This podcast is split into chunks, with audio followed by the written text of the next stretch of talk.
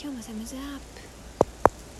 この番組では毎日に潜んでるいいねをみんなで一緒に思いっきり割っていきます。こんにちは吉野美希です。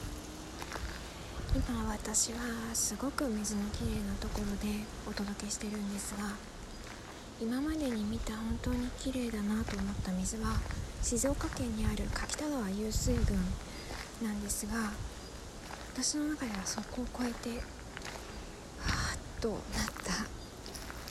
たところに今まさにいます。えここではその自然の湧き水を利用してわさびを作っていたりするんですが、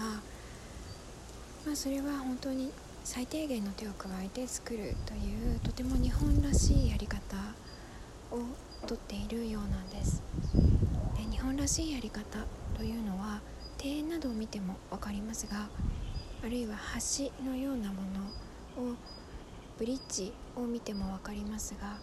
西洋だとこう自然を壊してでもこう自分たちの都合のいいようにという作り方力を見せつけるような作り方をしますが日本だとこのくらいなら自然に沿うだろう。あとは人間の方が行動や作法で合わせますからといった作り方をするんですよね。つまりこう人間は自然がないと生きていけないけれどもその逆はない。自然の方は別に人間がいなくたってどうってことないっていうことをその断りを抑えている。ということにつながると思います。でこの断り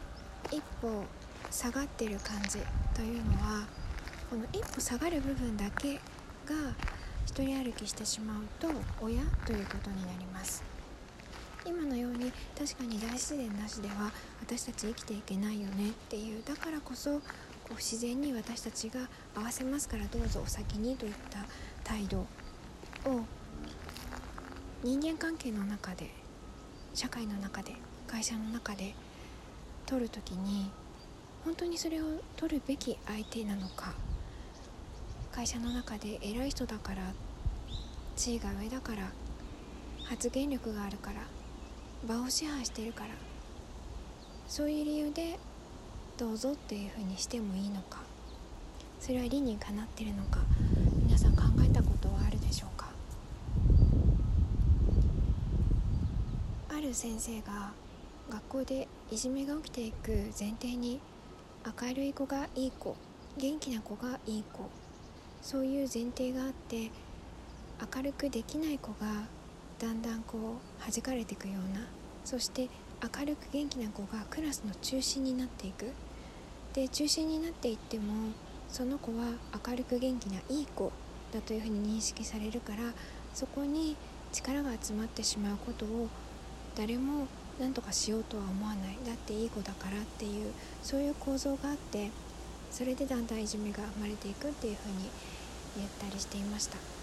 誰かの決めた正しいことに従うのではなくて本当にそれが理にかなっている。自分にそんな風に問いかけてみてください。ではまた来週。